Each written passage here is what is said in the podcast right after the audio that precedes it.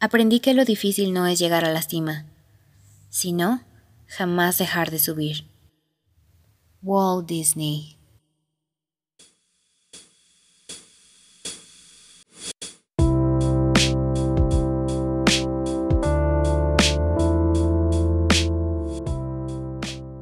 Cometa de ideas.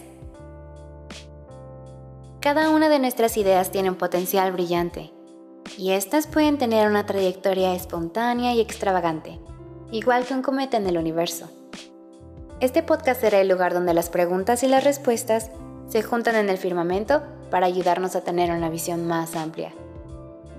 Un lugar donde el fin no es tener la razón, sino tener un punto de vista diferente. Únete al cometa de ideas.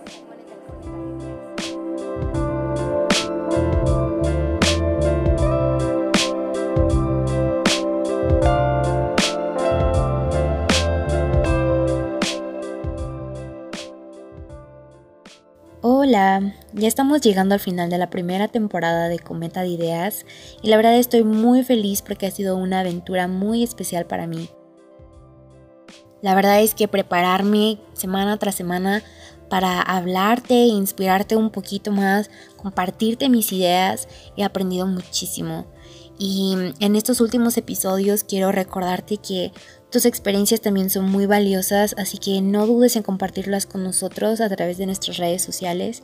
El equipo de producción, Chris y yo, estaremos encantados de poder leerte y conocerte más para saber qué temas te interesan, qué ideas quieres también compartir para que otros se nutran y se fortalezcan tanto como tú lo has hecho o nosotros lo hemos hecho.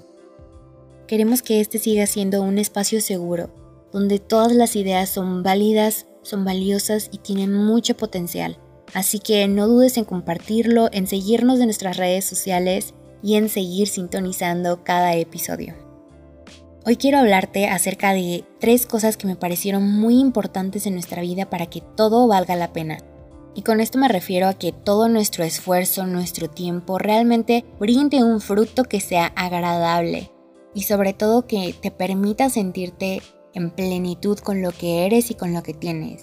Estas tres cosas son algunas de las que he aplicado en mi vida y me han funcionado, pero si tú has experimentado algunas otras me encantaría que pudieras compartirlo con nosotros para que pudiéramos nutrirnos mucho más y aprender mucho más. Así que empecemos. El primero es el empleo. Hace tiempo me di cuenta de que todos los empleos son necesarios. Necesitamos una fuente de ingresos, no importa qué edad tengamos o cuáles sean nuestras circunstancias. Tener un empleo nos hace sentir útiles y productivos, y al mismo tiempo cubre algunas necesidades básicas como lo es alimentarnos o tener ciertas cosas o lujos, incluso materiales. Pero el empleo, más allá de ser una necesidad, se convierte también en una herramienta para crecer.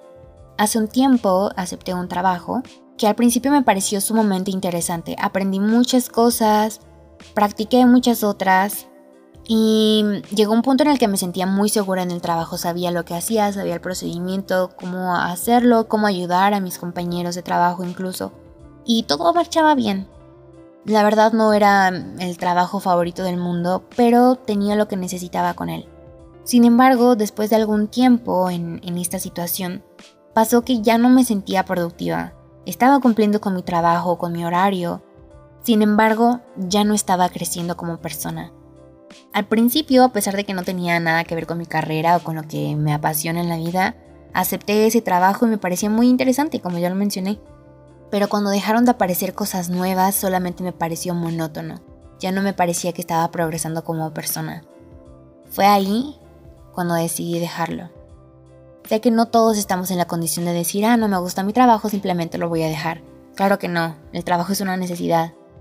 Sin embargo, sí creo que si tienes la oportunidad de mejorar el trabajo que tienes, debes tomarlo. Todos podemos mejorar nuestro empleo. Muchas veces es cuestión de preparación, de contactos o de tiempos oportunos. Pero si luchamos por esas cosas, inclusive ese proceso lo vamos a encontrar como una oportunidad para crecer, a pesar de que no todo se haga como lo queremos. Pero la idea es que tomes ese tiempo para crecer. Número 2. Las relaciones. A veces dejar de querer es quererse también. Esto yo lo centro tanto en relaciones con la familia, los amigos o una pareja. Las relaciones con otras personas sin duda alguna forman parte de lo que somos. En episodios anteriores te compartía acerca de cómo considero que somos rompecabezas. Tomamos piezas de todo lo que nos rodea, de todos los que nos rodean. Las adaptamos a nosotros y se convierten en parte de lo que somos después.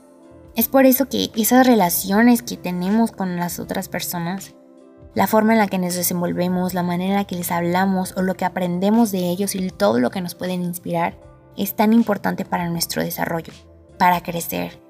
El tiempo que dediquemos a esas relaciones, el esfuerzo que dediquemos a esas relaciones, debe valer la pena y solamente lo hará cuando realmente en esa relación nos sintamos cómodos, sintamos que también estamos creciendo, que nos estamos volviendo una mejor versión de nosotros.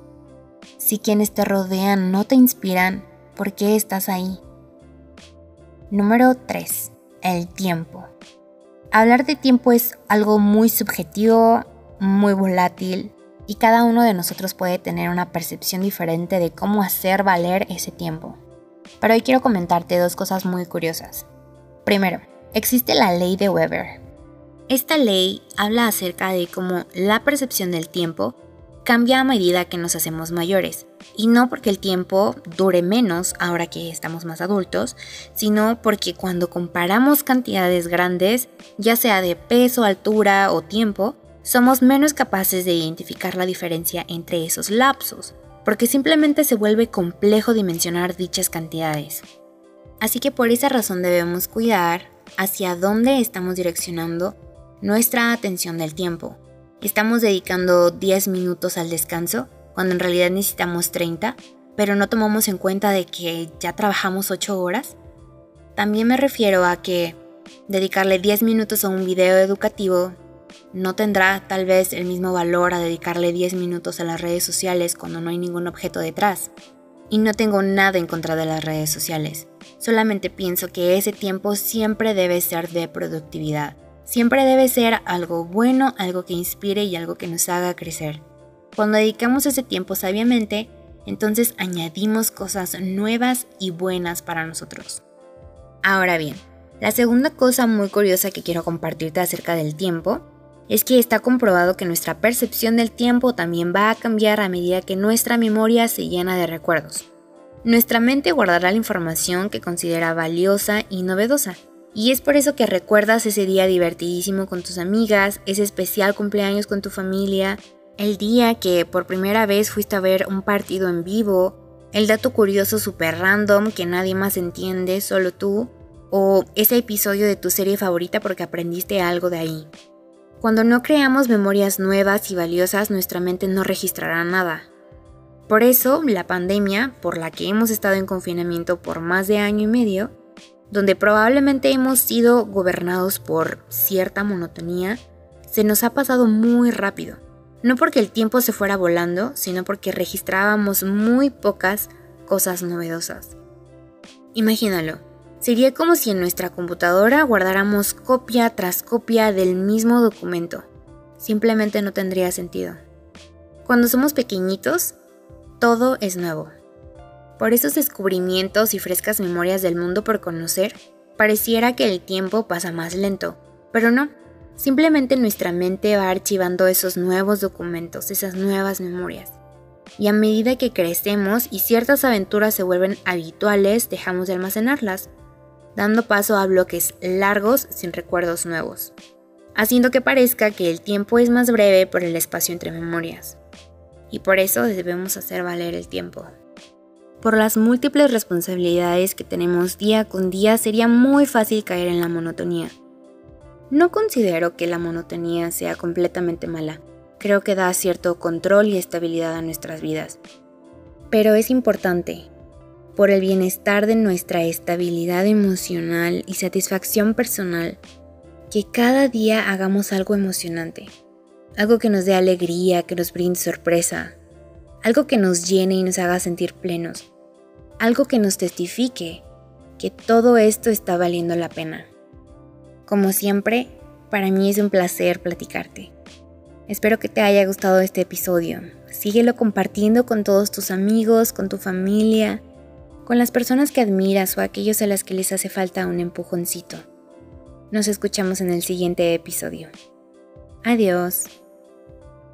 Cometa de Ideas es producido por Ditza Flores Castillo y Christopher Mujica Núñez.